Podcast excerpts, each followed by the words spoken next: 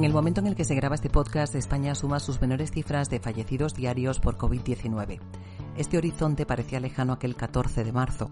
A las puertas del verano no hemos vencido aún, pero ese día de invierno en el que nuestras vidas empezaron a cambiar tanto nos parece algo más lejano. En medio una primavera triste y gris nos ha dejado, sobre todo, dolor por las víctimas y por sus familias, una situación económica incierta y recuerdos que en nuestra memoria ya son imborrables. Desde Fraternidad Muprespa, siempre con el recuerdo de los que se dejaron en el camino lo más valioso que tenemos, vamos a hacer un repaso a todo lo hecho en la mutua, en muchos casos desde casa y sin horarios, pero siempre aportando lo que se espera de nosotros como mutua colaboradora con la Seguridad Social. Somos una entidad de servicio público, calificados institucionalmente como servicio fundamental.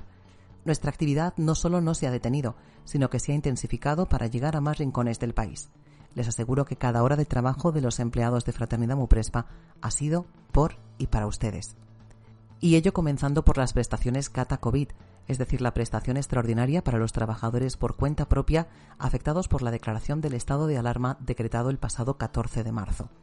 Fraternidad Muprespa ha destinado más de 160 millones de euros a casi 88.000 autónomos. El conjunto de las mutuas ha abonado casi 2.600 millones a más de 1.400.000 trabajadores por cuenta propia. Han sido muchas horas de esfuerzo y trabajo en amplios turnos, festivos, vacaciones, porque la mutua estaba fuertemente comprometida con la ágil gestión de cada prestación, de modo que los autónomos pudieran cobrarla cuanto antes.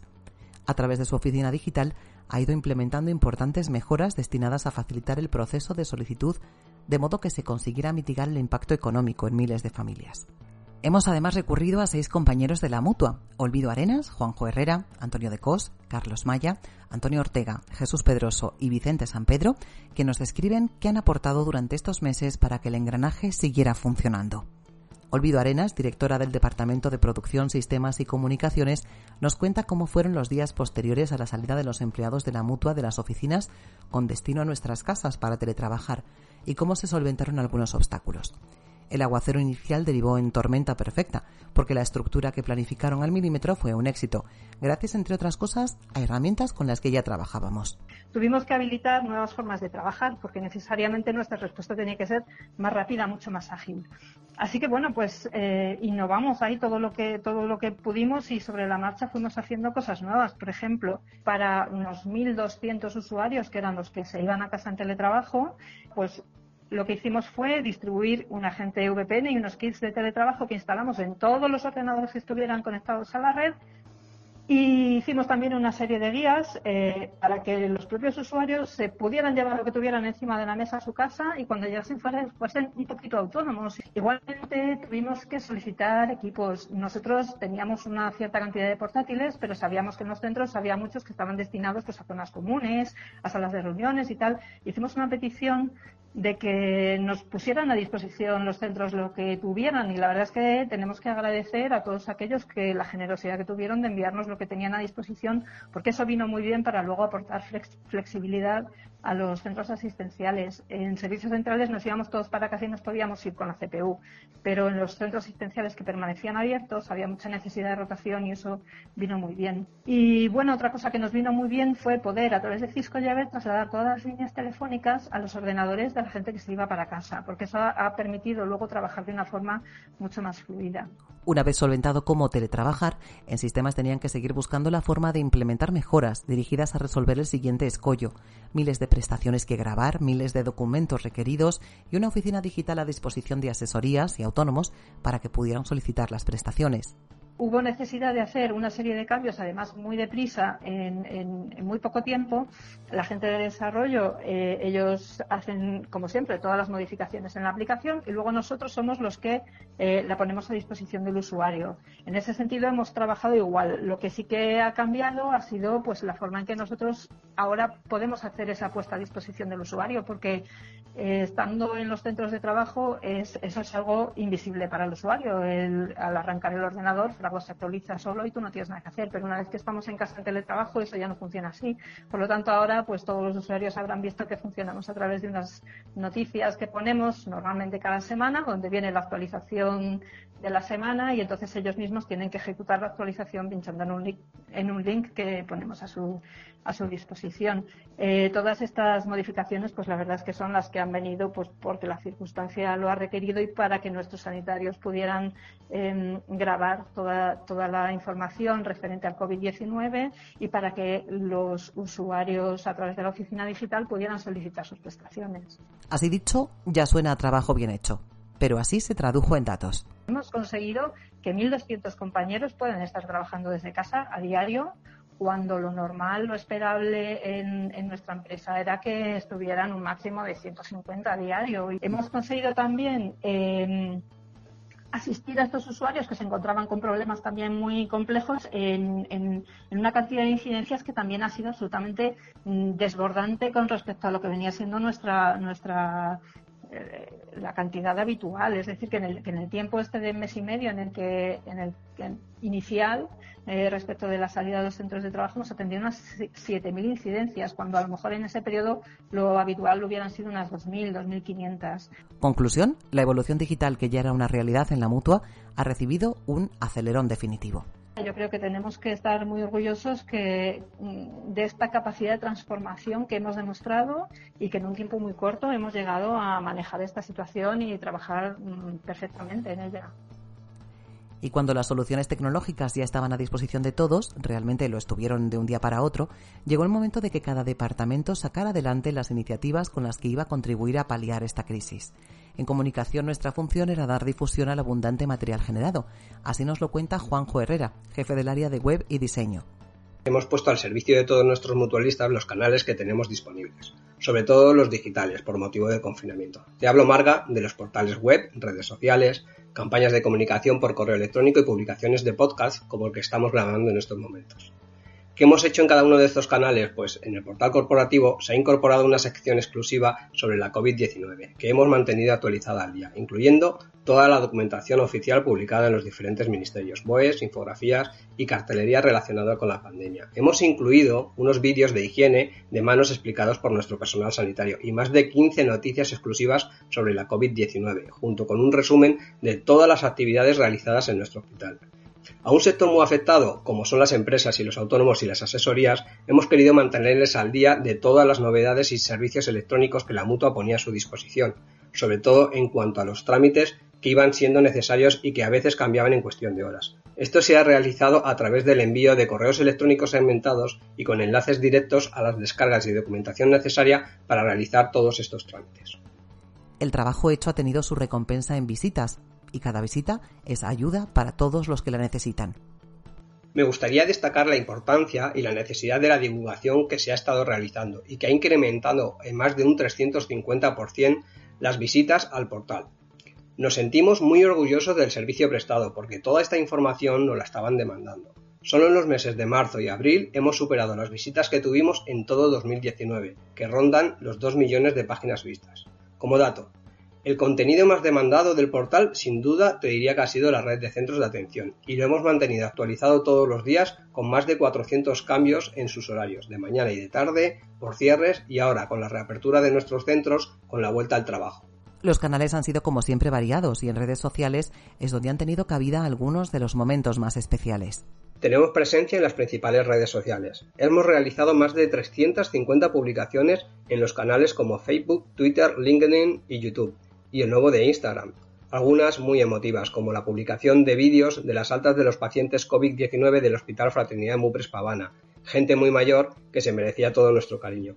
Hemos editado un vídeo corto, pero necesario, para dar a conocer el trabajo de las mutuas, quienes somos, ahora tan necesarias en este estado, y otros vídeos de los agradecimientos que hemos recibido dirigidos a todos nuestros profesionales. Por nuestras redes sociales estamos difundiendo todas las acciones solidarias que realizan nuestras empresas mutualistas para ponerlas en valor. Además, y ya que es lo que me toca, también hemos realizado dos podcasts muy útiles en este tiempo, el de preguntas frecuentes para resolver dudas sobre la prestación CATA y la entrevista con motivo del Día de la Enfermería a Caridad Amador. Hay más contenidos especializados. En los portales de Fraternidad Mupespa también hemos incluido el diseño de material gráfico, dosieres, carteles e infografías como complemento necesario a toda esta información, sobre todo ahora que los pacientes vuelven a nuestros centros. Comentar que en todas las salas de espera se verán vídeos informativos sobre las medidas preventivas para evitar los contagios y qué hacer en caso de tener síntomas o detectarlos. Estamos maquetando la señalética y cartelería necesaria para garantizar la salud de todos y que se respete la distancia social entre otras indicaciones necesarias. Respecto al resto de nuestro público, como pueden ser los suscriptores del Boletín Informa, os recuerdo que cualquiera puede suscribirse a este boletín, les hemos enviado un número monográfico sobre la COVID-19 y estamos dándole una vuelta de tuerca que creo va a sorprenderos.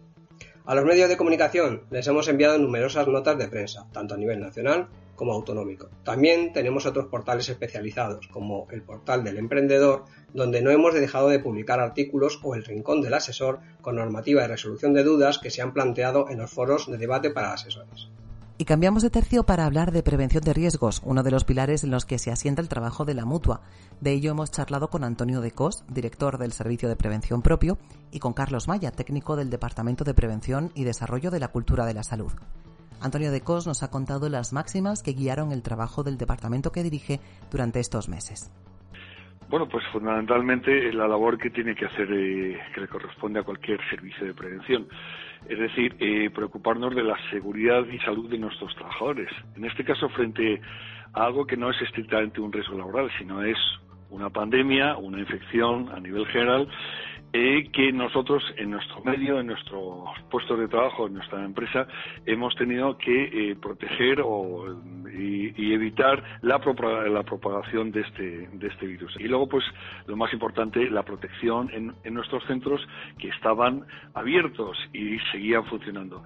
Se tomaron medidas tanto organizativas como las propias y estrictas de, de prevención, desde higiénicas, lavado de manos, distancia de seguridad y la utilización de los EPIs. También ha incidido en cómo fueron los momentos iniciales y cómo están siendo los actuales. Las situaciones eh, inicialmente se vivió con más complejidad, con más dificultad, con más urgencia, más apremio, porque mm, era una época en que los, las cifras de, de contagiados, infectados, subían día a día y y entonces pues esto hizo, hizo que todo fuera más difícil y más complicado. Nosotros, por ejemplo, en el servicio de prevención tenemos a muchos técnicos de prevención trabajando en teletrabajo, pero están en casa, pero luego hacen su trabajo presencialmente en los centros. Para nosotros es muy importante ir a los centros y ver, esas, eh, ver las medidas que, hay que, que se han adoptado, que hay que adoptar, verlo in situ. Y ahora estamos en una situación mm, pues opuesta, es decir, hay un plan de retorno en el que se vuelve a abrir eh, o a reaperturar aquellos centros en que, están, que están cerrados.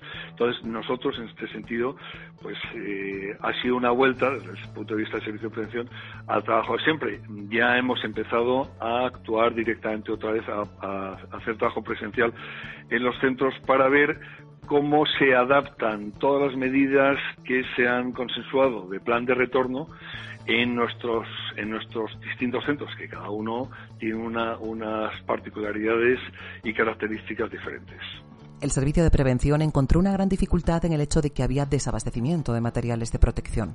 Somos un servicio público, damos asistencia pública y en todo momento hemos tenido que intentar estar eh, abiertos, funcionando. Esto es lo que ha entrañado una dificultad extra. Los primeros momentos, en una situación de confusión, desconocimiento, desabastecimiento general de medidas de protección que lo hizo mucho más difícil y ahora pues con el plan de retorno pues vuelta a trabajo y a esa nueva normalidad. ¿Y qué es lo que se ha hecho en el Departamento de Prevención y Desarrollo de la Cultura de la Salud? Pues Carlos Maya nos lo resume y nos cuenta cómo ha cambiado por esta pandemia el mundo de la prevención de riesgos, para el que habrá un antes y un después. Bueno, espero que esta pandemia efectivamente marque un, punto de inflexión para la prevención y, por fin se le dé la importancia que, debe tener. ¿no? Lo que está claro es que el COVID ha servido para, para, mostrar la importancia de la seguridad y salud en el trabajo en todo momento, no solamente en tiempos de pandemia. En el ámbito de, de la prevención nos deja una reflexión muy concreta, ¿no? que ha sido la, la poca presencia que en general los prevencionistas hemos tenido en los, medios, en los medios de comunicación durante la pandemia. Yo creo que el COVID nos debe reafirmar la importancia de la comunicación y visibilidad en prevención. Y creo que esta es una de las, de las líneas estratégicas de, de Fatiga y también en particular de esta subdirección general de prevención, calidad y comunicación. Metiéndonos en materia, vamos a conocer en qué se basan los contenidos que nos han ido ofreciendo en el portal Previene de Fraternidad Muprespa. Bueno, sin duda, la llegada de la pandemia y la magnitud que ha tenido sobre todo en nuestro país hizo replantearnos la planificación de nuestras acciones preventivas, eh, replanificando por completo nuestra agenda y también las prioridades y necesidades que nuestras empresas mutualistas requerían en ese momento entendimos que era el momento de estar más cerca que nunca de ellas, eh, en esos momentos tan complicados, ¿no?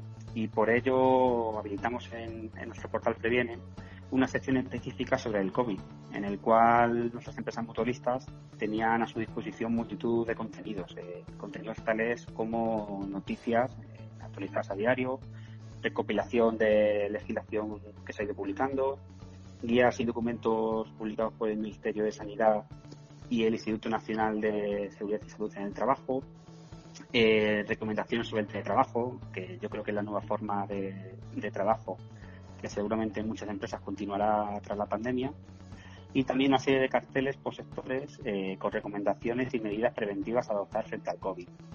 En total han sido más de 250 contenidos publicados en esta sección y que todavía seguimos eh, actualizando.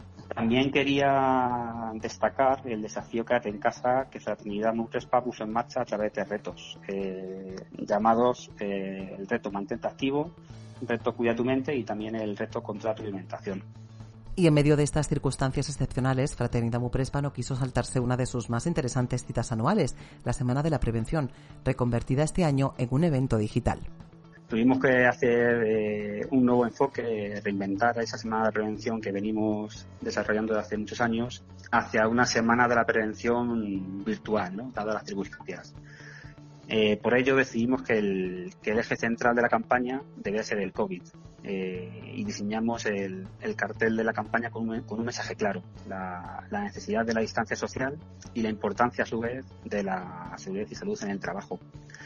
Durante las dos semanas que duró la campaña publicamos alrededor de 20 contenidos en, nuestro portal Previene y en el Rincón de la Salud, además de publicar pues, una serie de infografías y también eh, unos vídeos que, fueron grabados por nuestros propios técnicos de prevención sobre diferentes aspectos relacionados con el COVID. Pero de nuevo, para quedarnos con un mensaje positivo, nos cuenta cómo se ha acercado el lenguaje y la esencia de la PRL a la sociedad. Dos meses antes de la pandemia, prácticamente eh, nadie sabía lo que era un EPI, nadie sabía lo que era una mascarilla FFP2 y bueno, en ese sentido eh, sí se ha ayudado la pandemia a, digamos, acercar en ese sentido la prevención a, a los ciudadanos. ¿no? Y de preservar la salud pasamos ahora a hablar de cómo ayudar a recuperarla con un testimonio que seguro les resulta estremecedor. Al menos a mí es lo que me ha pasado. Por primera vez en la historia de Fraternidad Muprespa se atendía a pacientes derivados de la sanidad pública. El doctor Antonio Ortega, jefe de unidad de medicina interna, nos cuenta cómo fue convertir el hospital Fraternidad Muprespa Habana en un hospital COVID. Bueno, supuso una reestructuración total porque el tipo de pacientes es muy diferente. Habitualmente en el hospital súper especializado en traumatología tratamos pacientes que están trabajando y tienen un accidente, con lo cual mm, es gente joven y habitualmente con poca patología añadida al accidente. Somos muy rápidos operándolos, muy eficaces, pero mm, no tratamos mucha más patología. Eh, sin embargo, había que prepararse para recibir pacientes de 70, 80, 90 años con otras patologías asociadas de pulmón, de corazón, de riñón y además una infección muy grave que era lo que les traía al hospital. Eh, recibimos 21 pacientes con el diagnóstico de COVID, 21 pacientes, 21 personas, 21 abuelitos, 21 familias eh, absolutamente inolvidables para ellos y para nosotros y realmente estuvimos muy orgullosos y muy contentos de, poderlos tratar y de poderlos manejar y que finalmente incluso obtuvimos unos resultados de, alta hospitalaria y de curación eh, muy superiores a los que nos suponíamos al principio. Luchar contra un virus desconocido con pocas certezas fue lo más complicado, ya que había que intentar sobre la marcha aplicar diferentes tratamientos con unas limitadas garantías de éxito. La sensación de dificultad extrema para recuperar la salud de los pacientes era generalizada en el ámbito médico. Así nos lo describía el doctor Ortega. Se intentó mirar a ver cómo se tratan otros virus y, otros virus como estos coronavirus y como el virus de la gripe y como el virus del SIDA, intentando echar mano del arsenal terapéutico que teníamos en ese momento y probando si podían tener eficacia frente al coronavirus. En estos muchos años de hacer medicina eh, nos hemos enfrentado a, a la colza, nos hemos enfrentado al SIDA que realmente fueron sucesos tremendos y de, un impacto grande, muy difíciles de manejar, también enfermedades recientes, también enfermedades que desconocíamos, pero que finalmente no tuvieron el carácter de pandemia que, que, ha tenido el coronavirus. Tenemos mucha ilusión en que haya un tratamiento eficaz para el coronavirus, si no llega la vacuna antes, que es la solución definitiva pero tras muchas horas de trabajo y el enorme esfuerzo y dedicación del equipo, llegaron las altas. La primera persona que dimos de alta fue una sensación extraordinaria y la última, la última, yo mm, recordaré siempre porque fue una paciente que nos trasladaron del hospital 12 de octubre en una situación muy grave, más de 90 años y, que realmente pues eh, sacarla adelante y decir bueno pues es que es la última paciente está mejorando está mejorando y fue muy emocionante también el, eh, alta de la última paciente que quedaba ingresada además. Fue, fue impresionante sí. No hay que bajar la guardia porque el virus aún circula entre nosotros, por eso hay que continuar mostrando toda la cautela posible. Es fundamental. Los médicos estamos muy preocupados con el proceso de desescalada porque realmente estamos viendo bastantes imprudencias y del ámbito de la prevención pasamos ahora a hablar de algo que ha supuesto una gran satisfacción para Fraternidad Muprespa, y es que en este tiempo hemos constatado algo que ya sabíamos. Contamos con decenas, con centenares de empresas cuyo compromiso está siempre a la altura de las circunstancias. También en esta ocasión. Y ha quedado patente en una iniciativa de la que nos habla Jesús Pedroso, del equipo de comunicación.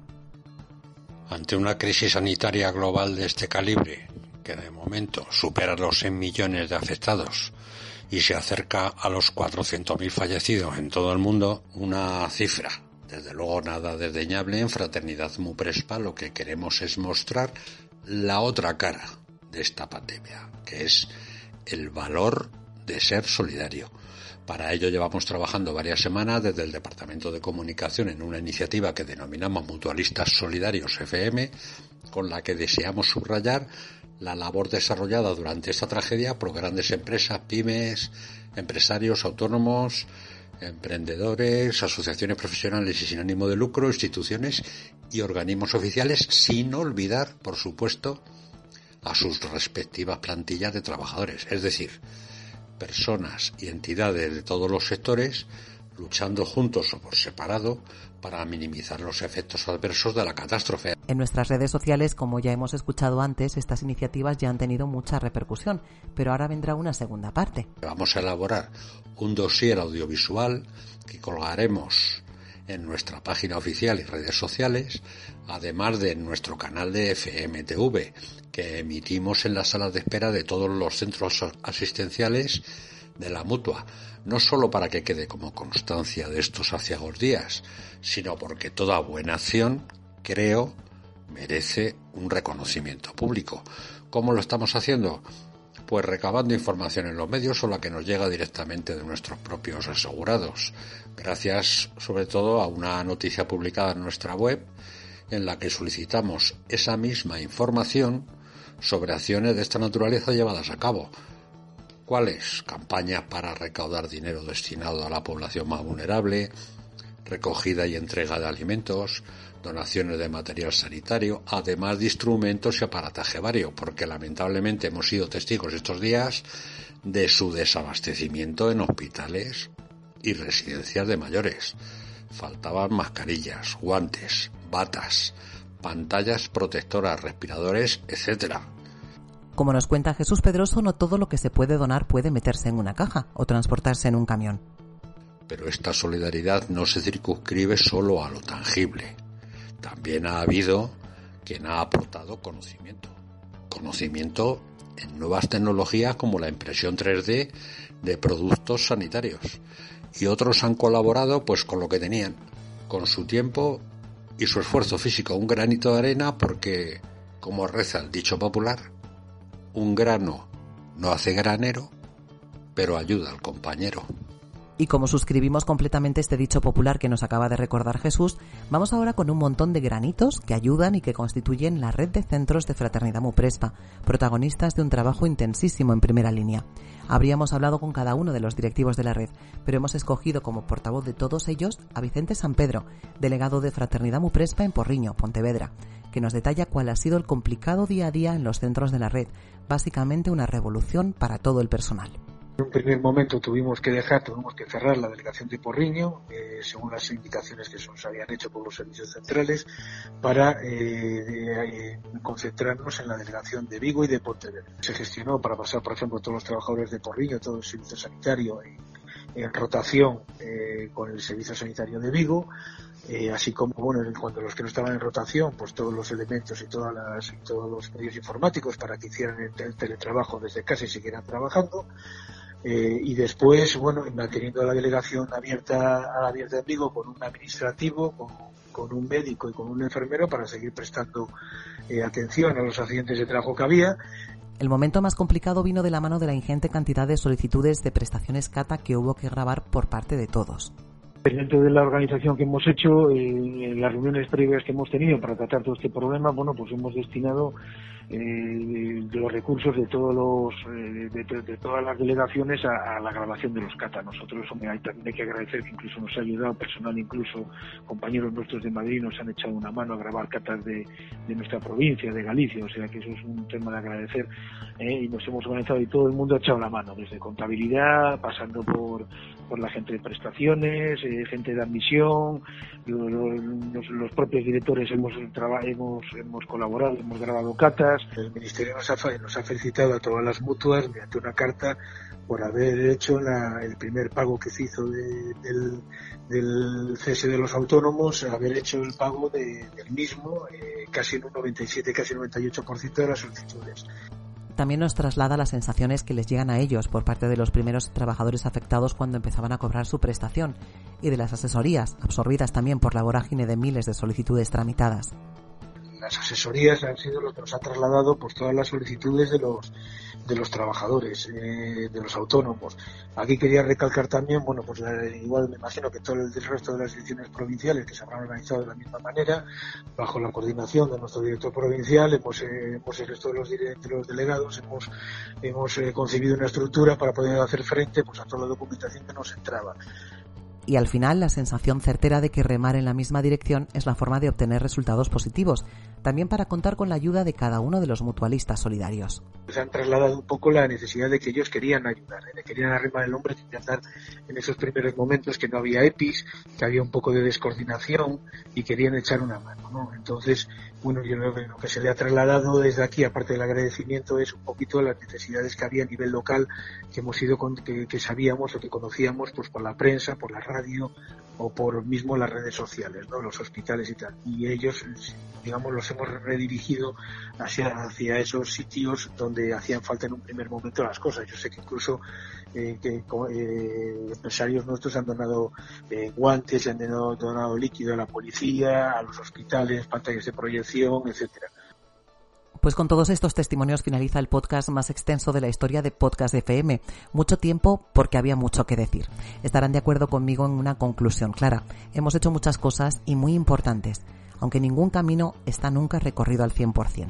Siempre quedan senderos por los que seguir avanzando y ese es el propósito de Fraternidad Muprespa. Hacer camino al andar, como decía Machado, y siempre en buena compañía. Tú lo eres para nosotros, nosotros esperamos serlo también para ti. Ojalá pronto llegue la normalidad de siempre y no una nueva. Mientras tanto, por favor precaución y suerte en el camino. Como siempre, gracias por anticipado, por escuchar y por compartir Podcast FM. Un abrazo.